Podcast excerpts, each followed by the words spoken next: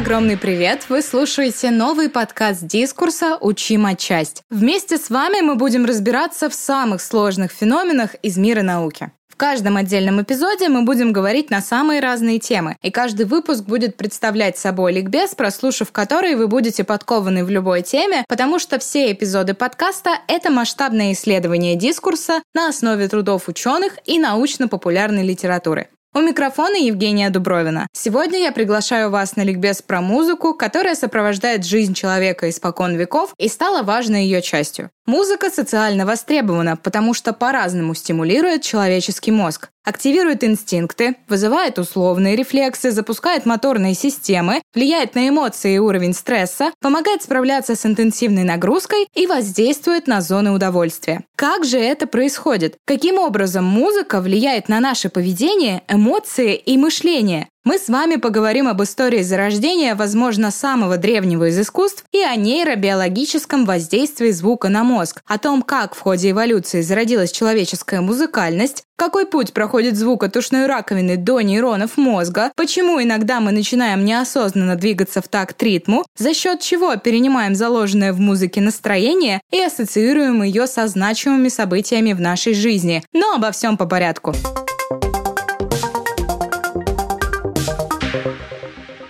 Как появилась музыка и для чего ее использовали. В 2008 году в немецкой пещере Холлифельс нашли старейший музыкальный инструмент – флейту из кости стервятника. Ее возраст составил 35 тысяч лет. Однако это не значит, что музыка сопровождает жизни людей лишь несколько десятков тысячелетий. И до появления инструментов она была частью ритуальной и общественной жизни наших древних предков. Точно неизвестно, когда именно возникла музыка, но мы знаем, что ее зарождение напрямую связано с развитием коммуникации. В общении древние люди подражали звукам природы с помощью ритма, тембра, интонаций, и это развивало их музыкальный потенциал. Кроманьонцы запугивали чужие племена устрашающими криками, имитировавшими крики животных, звуковыми сигналами сообщали друг другу об опасности, а для сплочения внутри своего племени танцевали и пели. Это помогало им эмоционально сблизиться и, следовательно, трудиться вместе эффективнее. Британский профессор археологии Стивен Миттон полагал, что искусство и речь появилось не сразу, а после стремительного развития коммуникации, в то время как музыкальность передалась современникам еще от первых гоминидов, предков обезьян. По мнению Миттона, пролюди Homo ergaster унаследовали способность общаться звуками от человекообразных обезьян. Музыкальность была необходима первым гоминидам для выживания. Чувство ритма у пролюдей развелось из-за того, что во время охоты им приходилось бегать на большие расстояния и с приличной скоростью. Это повысило требования к ритмичности движений. Если бегать с определенным темпом, то нагрузка на сердечную мышцу будет не такая сильная. Течение эволюции звуки синтезировались, с развитием прямохождения усложнялся голосовой тракт, что привело к разделению звукового общения на речь и пение. Ну а с развитием общения пролюди начали лучше использовать речевой инструментарий. Мелодии голоса стали важнейшим средством считывания и выражения эмоций, и наши предки развили чувствительность к звукам. Они умели варьировать высоту тона, ритм и тембр голоса. Музыка также была важна для развития языка и речи. Младенцы с рождения узнавали ритмы, интервалы и звукоряды, воспринимали акустические характеристики слогов и мелодию в языке.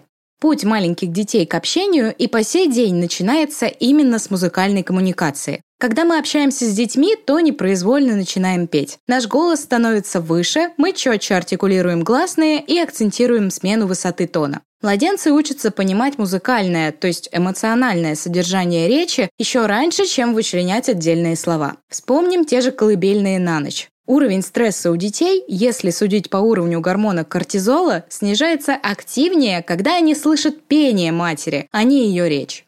Речь людей развивалась по мере усложнения коммуникации и совершенствования мозга. В процессе эволюции они научились распознавать не только звуки природы, но и человеческую мелодическую речь, вербальные сигналы. Прежде чем рассмотреть, как музыка влияет на мозг, давайте разберемся, как звуковая волна доходит до мозга и какое физиологическое воздействие она оказывает.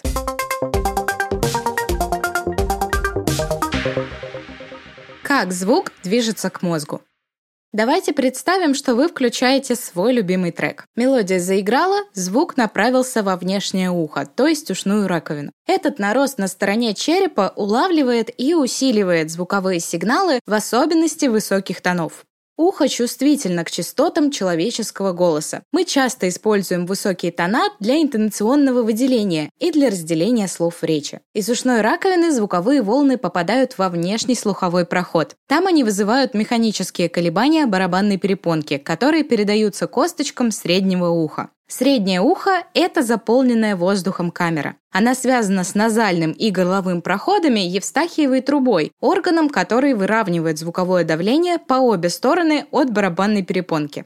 Евстахиева труба обычно закрывается и открывается естественным образом, когда мы глотаем или зеваем. В ней находятся три слуховые косточки, самые маленькие косточки в человеческом организме. Они изменяют звуковые колебания таким образом, что их амплитуда уменьшается, а интенсивность звука увеличивается. Одним концом они соединены с барабанной перепонкой, а другим – с внутренним ухом. Барабанная перепонка колеблется, и косточки среднего уха начинают двигаться. Их движения вызывают волнообразные колебания жидкости внутреннего уха, основного органа слуха, который имеет форму улитки. Эти движения жидкости улавливают волосковые клетки. Они расположены по всей длине улитки. Осталось два шага. Сначала волосковые клетки, сгибаясь и разгибаясь, создают электрические импульсы, а затем эти импульсы передаются по слуховому нерву в головной мозг. Иными словами, маршрут звука к мозгу следующий. Ушная раковина, внешний слуховой проход, барабанная перепонка, косточки среднего уха, внутреннее ухо или улитка, волосковые клетки, слуховой нерв и мозг. Теперь ясно, как звук попадает внутрь нашей черепной коробки, и можно рассмотреть не только физиологическое, но и нейробиологическое воздействие музыки. Как музыка влияет на мозг? Реакции, рефлексы и ассоциации. Шведский профессор психологии Патрик Юслин выявил семь причин, по которым музыка может воздействовать на наши эмоции, восприятие и поведение.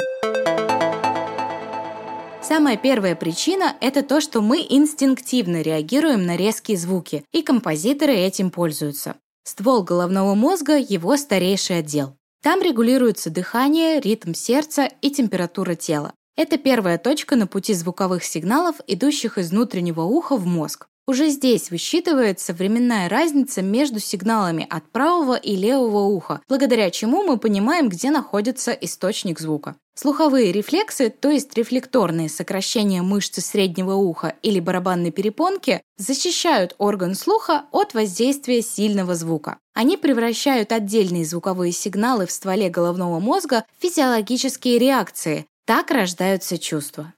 Резкие неожиданные звуки запускают реакцию вздрагивания – старт-рефлекс. Мышцы во всем теле резко сокращаются, мы моргаем и подскакиваем. Похожую реакцию могут также вызывать сильные диссонансы в мелодии, которые порождают в нас тревожность. Вероятно, это сложилось эволюционно. Рев крупных и опасных животных громкий и диссонансный. Следовательно, способность быстро привести в себя состояние боевой готовности при подобных звуках была необходима нашим предкам для выживания. Иногда музыканты и композиторы пользуются этим механизмом сознательно, быстро и резко меняя громкость, тональность или ритм музыкального произведения. Например, когда после спокойной сольной партии вдруг начинает играть весь оркестр разом. В этот момент на уровне ствола головного мозга активируется сеть, повышающая уровень возбуждения и внимания и влекущая за собой эмоциональные реакции, чувство удивления или повышенного интереса.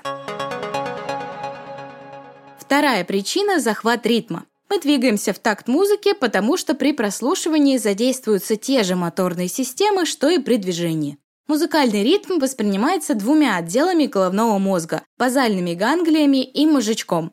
Базальные ганглии регулируют двигательные процессы, воспроизводят рефлексы и инстинкты и контролируют произвольные движения. Мозжечок – это отдел головного мозга, который координирует движение, регулирует мышечный тонус и поддерживает позу и равновесие тела. Так вот, если слушать музыку с ярко выраженным ритмом, под него начнут подстраиваться и ритмы тела, пульс и дыхание. Об этом писали авторы книги «Музыка и мозг» ученые Аре Брен и Гейр Ульвискея. По мнению ученых, если люди слушают ритмичную музыку вместе, их дыхание и пульс синхронизируются и приобретают общий ритм. Когда физиологическая реакция доходит до мозга, она превращается в эмоцию. На концертах или парадах зрители испытывают чувство единения, потому что их пульс и дыхание синхронизируются в такт ритмичной музыки или марша. Точно так же наоборот, ритм музыки отражает ритмы нашего тела. Все марши имеют двудольный размер просто потому, что у человека две ноги, а значит ему удобнее всего подстраиваться под двуучастный ритм. Чтобы ощутить ритм таким, какой он есть, мозгу необходима повторяющаяся структура. С ее помощью он формирует ожидание следующего удара. Ритмическая структура может содержать не больше 6-8 различных ударов и должна повторяться каждые 10-20 секунд, иначе не зафиксируется в кратковременной памяти. Вот почему музыкальное произведение сложно узнать, если его исполняют слишком медленно и довольно легко, если его играют быстро. При быстрой игре выявить ритм проще. Если мелодия звучит слишком медленно, то не все основные единицы музыкального произведения уместятся в кратковременной памяти, а значит у мозга не получится сравнить полученную информацию с той, которая имеется у него в базе данных и опознать структуру как знакомое музыкальное произведение. Все движения частями тела аритмичны, то есть сокращаются и расслабляются в разной последовательности и в разное время. Но движения, требующие повторений, такие как бег и ходьба, имеют последовательную структуру, они очень ритмичны. Когда мозг анализирует услышанные нами ритмы или создает свои собственные, работают те же моторные системы, что при совершении телодвижений. Вот почему при ходьбе мы подстраиваемся под ритм извне. Возможно, вы замечали, что при прогулке с другом вы вскоре начинаете двигаться в такт. Австралийские ученые в исследовании журнала Science Advances обнаружили, что черные какаду, как и люди, могут исполнять ритмические рисунки. Они отламывают палочки или находят скорлупу и отбивают ритм от дерева. По словам исследователей, мелодия имеет предсказуемый рисунок, индивидуальный стиль и исполняется при помощи специальных инструментов и для слушателей. Однако какаду, в отличие от человека, отбивают ритм для привлечения внимания самки, а не для танцев или групповой активности. Другая группа исследователей из Франции и Голландии в журнале Scientific Reports рассказала о шимпанзе Барни, который ритмично играл на барабане. Он произвел 11 последовательностей и 685 ударов, что не свойственно обезьянам, когда они хотят произвести какой-либо шум. Математический анализ 10 наиболее длинных последовательностей показал, что половина из них не случайны, а некоторые обладают гладкостью, темпом и межударными интервалами, характерными для ритмичной музыки у людей и ранее никогда не наблюдались при спонтанном битье по импровизированным барабанам у обезьян. Барни не пытался продемонстрировать угрозу, сексуальное возбуждение или привлечь чье-то внимание. Он находился вне своей группы и никого не замечал. По словам исследователя, создавалось впечатление, что он играет сам для себя. Третья причина, по которой музыка влияет на наши эмоции, это условный рефлекс. Мелодия ассоциируется с контекстом, в котором мы услышали ее ранее. Слово «рефлекс» описывает процесс, когда физиологическая реакция переносится от одного стимула на другой, если они воздействуют одновременно. Классический пример – эксперимент русского ученого Ивана Павлова, проведенный более ста лет назад. Он наблюдал за усилением слюноотделения у собак во время кормления. Звоня в колокольчик в момент выдачи пищи животным, он постепенно добился повышенного выделения слюны только от одного звонка. Физиологическая реакция перенеслась с пищи на другой стимул – звон колокольчика. Рефлексы могут возникать и у человека, если он периодически слушает определенную музыку в определенных обстоятельствах. Например, поставив рингтон на будильник, мы пробуждаемся от неожиданного воспроизведения уже известных нам звуков. В дальнейшем, если мы услышим мелодию вне контекста, то будем непроизвольно морщиться, вспоминая тяжелый подъем по утрам и эмоционально реагировать. По той же аналогии, если мы услышим в торговом центре песню, которая стоит у нас на звонке, то автоматически потянемся к своему телефону в порыве взять трубку. Мелодия становится стимулом физиологических реакций, то есть вырабатывается привычка-реакция на известную нам музыкальную композицию. Четвертая причина – эмоциональная эпидемия. Мы слушаем музыку и перенимаем заложенное в ней настроение. Сопереживание свойственно человеку. Мы видим грустное лицо и тоже начинаем грустить. Видим радостное – радуемся. Копируем мимику, звуки и положение тела собеседника. Способность автоматически распознавать чужое состояние заложена глубоко в нашей нейробиологии в форме, которую называют зеркальной нейронной системой. Она состоит из мозговых клеток, которые активизируются, когда мы совершаем движение и когда видим или слышим, как то же самое движение совершает кто-то другой. Зеркальная нейронная система помогала нам эволюционировать. С ее помощью можно повторять мышечную активность другого организма и быстро учиться управлять телом, наблюдая за его движением. Если родитель разозлится и грозит ребенку кулаком, ребенок сердится и грозит в ответ. Также с музыкой. Тональность мелодии, будто настроение собеседника, передается слушающему. Вероятно, поэтому, если мы слушаем минорные мелодии, то вскоре начинаем грустить. Музыкальный психолог Стефан Келш из Свободного университета в Германии выяснил, что при прослушивании мелодии человек сопереживает исполнителю и перенимает лирическое настроение музыки, что позволяет ему безболезненно выплеснуть и свои собственные эмоции. Мозг действительно умеет отличать минорную мелодию от мажорной. Исследование датских ученых с факультета психологии Орухского университета выявило, что прослушивание минорных мелодий вызывает повышенную активность лимбических структур, то есть сильную эмоциональную реакцию. С помощью лимбических структур мы распознаем эмоции, и также эта часть мозга отвечает за образное мышление и приспособление в окружающей среде. Исследование ученых из университета штата Колорадо в Болдере показало, что мажорные несогласованные мелодии и быстрые темпы вызывали у респондентов позитивную реакцию. Испытуемые чувствовали себя счастливее, чем во время прослушивания мелодий в минорной тональности и медленном темпе. Пятая причина – визуальные представления. Когда мы слушаем музыку, она вызывает у нас ряд ассоциаций. Что вы представляете себе, когда слышите токкату и фугу ре минор для органа и агана Себастьяна Баха?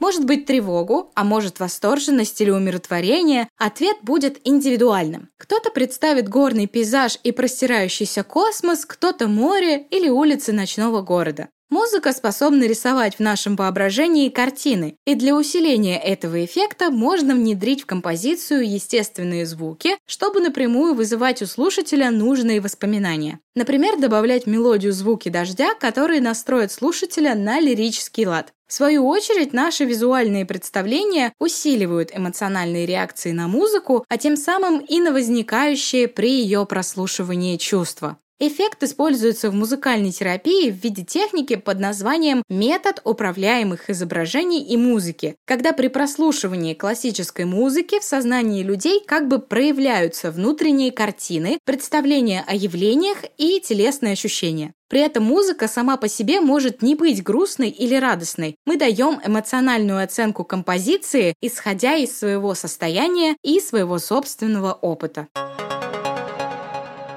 Шестая причина – эпизодическая память. Мы ассоциируем музыку с эмоционально насыщенными для нас событиями. Музыкальное произведение бывает очень личным, потому что создает особую атмосферу или вызывает в памяти воспоминания из жизни конкретного слушателя. Обычно в жизни есть один или несколько важных эпизодов, с которыми связаны определенные музыкальные произведения. И когда при прослушивании музыки в памяти всплывает этот особый эпизод, возникает и соответствующее чувство. Эпизодическая память возрождает преимущественно моменты, связанные с ощущением счастья или ностальгии. И, наконец, причина номер семь – музыкальные ожидания. Мы слушаем музыку и предугадываем, какие ноты прозвучат далее. Мозг прогнозирует будущее словно машина. Его задача – воспринимать новую информацию на основе гипотез, построенных ранее. Модели будущего непрерывно обновляются на основе данных, поступающих от наших органов чувств. Так и с музыкой. Мы слушаем мелодию, а мозг пытается угадать, какие ноты последуют дальше. Если угадывает, радуется, и мы включаем хит на повтор. Не угадывает, мы удивляемся и далее можем как обрадоваться неожиданному мотиву, так и разочароваться в нем. Об этом подробнее поговорим в следующем блоке, где разберем, какие процессы в работе мозга помогают снизить уровень стресса, получить удовольствие и выплеснуть негативные эмоции при прослушивании музыки.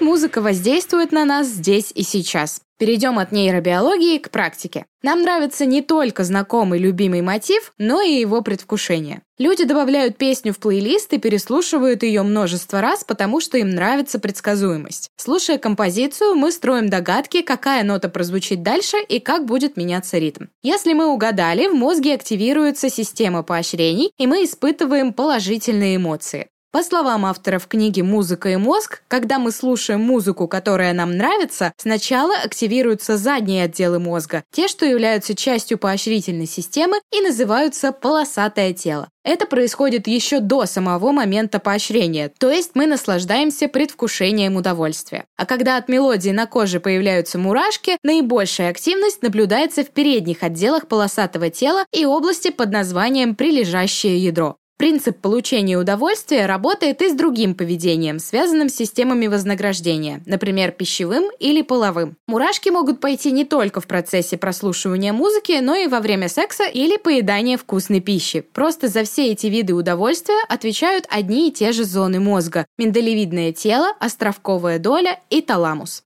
Музыку, которая может подарить положительные эмоции, независимо от жанра, характеризует баланс между известным и непредсказуемым, между ожиданиями, возникающими в мозге каждую секунду, и реальным ходом музыкального произведения. Когда ожидания не оправдываются, возникает напряжение. Если после неожиданной вариации мелодии музыка возвращается к лейтмотиву, мозг воспринимает это положительно. Не возвращается, возникает ощущение хаоса. То же самое происходит, когда мы рассказываем интересную историю или анекдот. Необходимо сначала описать известную ситуацию, заставить слушателей чего-то ожидать, а затем выдать крутой поворот, то есть разрушить ожидания. Однако этот поворот событий не должен казаться неправдоподобным в контексте контексте данной ситуации, то есть необходимо вернуться к известному.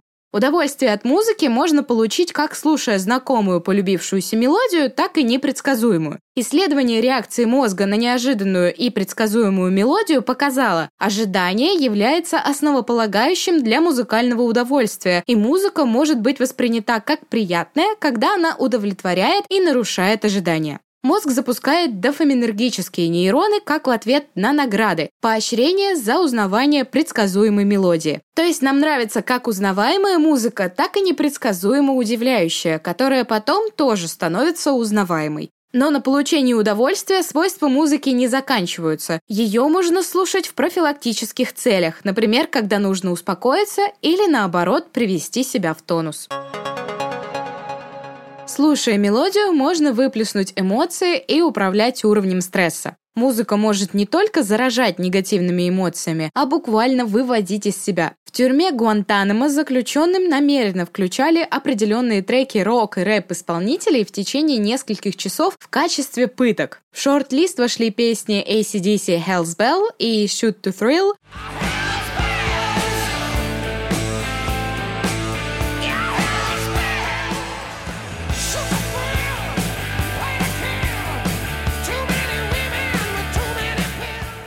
Хит Брюса Спрингстона «Born in the USA»,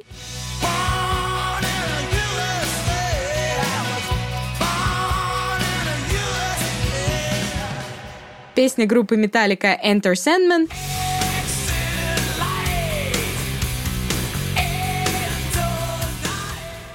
и три песни Эминема «White America», «Kim» и «Slim Shady».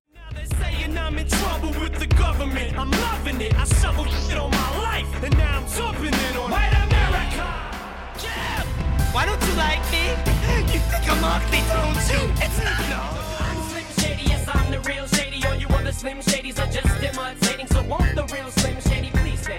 Еще ситуация. 10 июля 2021 года в Нижнем Новгороде осудили мужчину, который по ночам включал соседям сначала тяжелый рок, а потом и звуки лошадиного ржания. У него были свои способы пыток. Однако исследование ученых из Австралийского университета Квинсленда показало, что прослушивание тяжелой музыки может и наоборот снижать интенсивность негативных эмоций. Для эксперимента 39 людям предложили слушать панк-рок, скрим и металл, параллельно отвечая на вопросы, провоцирующие провоцирующие агрессию. Оказалось, что испытуемые успокаивались быстрее, когда их внимание переключалось с собеседника на мелодию, что позволяло выплеснуть негативные эмоции бесконфликтно и сохранить эмоциональную стабильность. Если вместо медитации и йоги для душевного равновесия вы слушаете музыку, у этого есть научное объяснение. Есть две ключевые биологические системы, которые помогают нам реагировать на стресс. Симпатическая нервная система затрагивает работу многих органов, учащает пульс, поднимает давление и провоцирует выброс адреналина. А гипоталамо-гипофизарно-адреналиновая ось, которая является частью нашей эндокринной системы, запускает гормоны стресса в ответ на напряженную ситуацию или событие. Доказано, что прослушивание музыки независимо от жанра снижает уровень кортизола. Он также снижается после посещения разных типов концертов, от поп до классики. Поэтому можно смело оправдывать расходы на билеты профилактикой работы нервной системы. Для того, чтобы понизить уровень стресса, следует подобрать музыку с нужным ритмом. Выбор ритма зависит от ваших целей, а биты с разными ритмами можно найти на различных сервисах-агрегаторах. Особый ритм используется поп-исполнителями, когда количество ударов в минуту не совпадает с ударами сердца, и в процессе прослушивания телесный ритм начинает подстраиваться под музыкальный, благодаря чему сердце бьется чаще и человеку хочется танцевать. А это и есть цель хитмейкеров. Об этом снят фильм «128 ударов сердцем в минуту» 2015 года. Там диджеи учатся раскачивать публику до заветного ритма, чтобы провести незабываемую вечеринку. А водители, слушающие музыку с более высокими частотами, в одном из исследований использовался рок, управляют автомобилем агрессивнее, чем те, кто слушает спокойные песни Селин Дион. Ученые советуют за рулем слушать музыку с темпом, соответствующим пульсу покоя. Это обусловлено частотой сердечных сокращений. Норма для взрослого человека 60-90 ударов сердца в минуту, поэтому, слушая музыку с таким ритмом, можно нормализовать свое сердцебиение. Так тело начнет подстраиваться под ритм извне. Если темп быстрее, то водитель, распаляясь, начнет вести себя на дороге импульсивнее. Чтобы успокоиться и снизить стресс, рекомендуется включать мелодии с низкой частотой, потому что она вызывает альфа-мозговые волны, которые помогают расслабиться. Их можно слушать перед сном или для того, чтобы сконцентрироваться на работе или учебе. Знание о нужном ритме в музыке может помочь как участить пульс, так и замедлить дыхание, сократить количество сердцебиений, а значит снизить уровень стресса. Музыку также стоит включать, чтобы повысить свою работоспособность как в спортзале, так и за экраном компьютера. утро.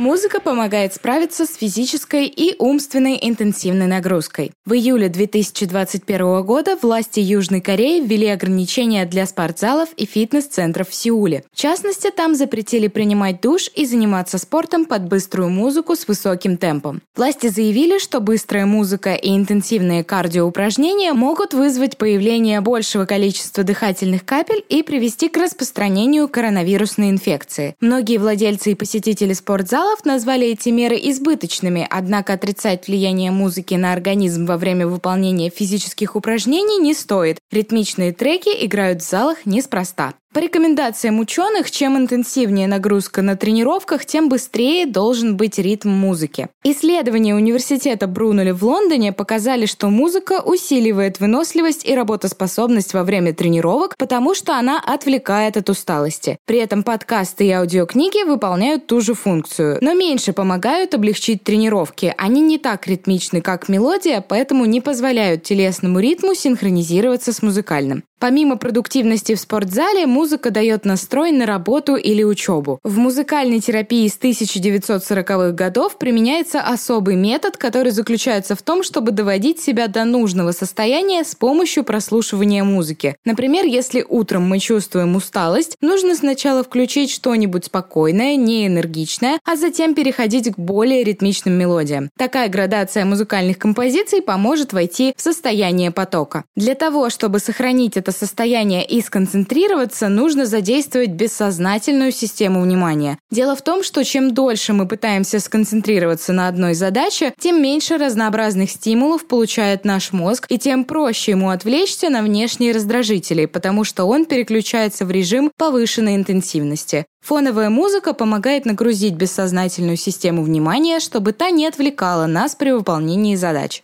Чтобы сконцентрироваться, стоит включать музыку с четко выраженным ритмом. Так мозг не будет угадывать ритмический рисунок, а сразу его считает и сосредоточится уже на нужной задаче. Также стоит выбирать мелодию без резких переходов. Музыка должна быть негромкой, но при этом заглушающей сигналы внешних раздражителей, телефонных звонков, шума за окном или разговоров за дверью. Правильная музыка действительно может помочь человеку с выполнением ежедневных задач, поэтому представить жизнь людей без своего саундтрека довольно сложно. Музыка сопровождала нас на протяжении всей истории человечества. Тысячелетиями человеческий мозг все лучше адаптировался к усложнению речевой коммуникации и сложным мелодиям. Проходя путь от восприятия последовательности звуковых сигналов и простой игры на инструментах пониманию замысловатых музыкальных произведений гениальных композиторов и запоминанию созданию простых мотивов поп-хитов. Теперь, зная то, как музыка воздействует на наш мозг, мы можем помочь ему работать в наших интересах. Дослушав этот выпуск до конца, я рекомендую вам себя порадовать и включить самый бодрый и самый любимый трек. А еще, если вам понравился подкаст, обязательно напишите нам об этом. Лайкайте, сохраняйте, делитесь с друзьями. Пишите, о чем еще вам хотелось бы узнать, какую матчасть изучить и на какие темы поговорить. Мы будем с нетерпением ждать от вас обратную связь. Спасибо, что прослушали этот эпизод до конца, и я обещаю, что следующий будет еще интереснее, так что услышимся совсем скоро.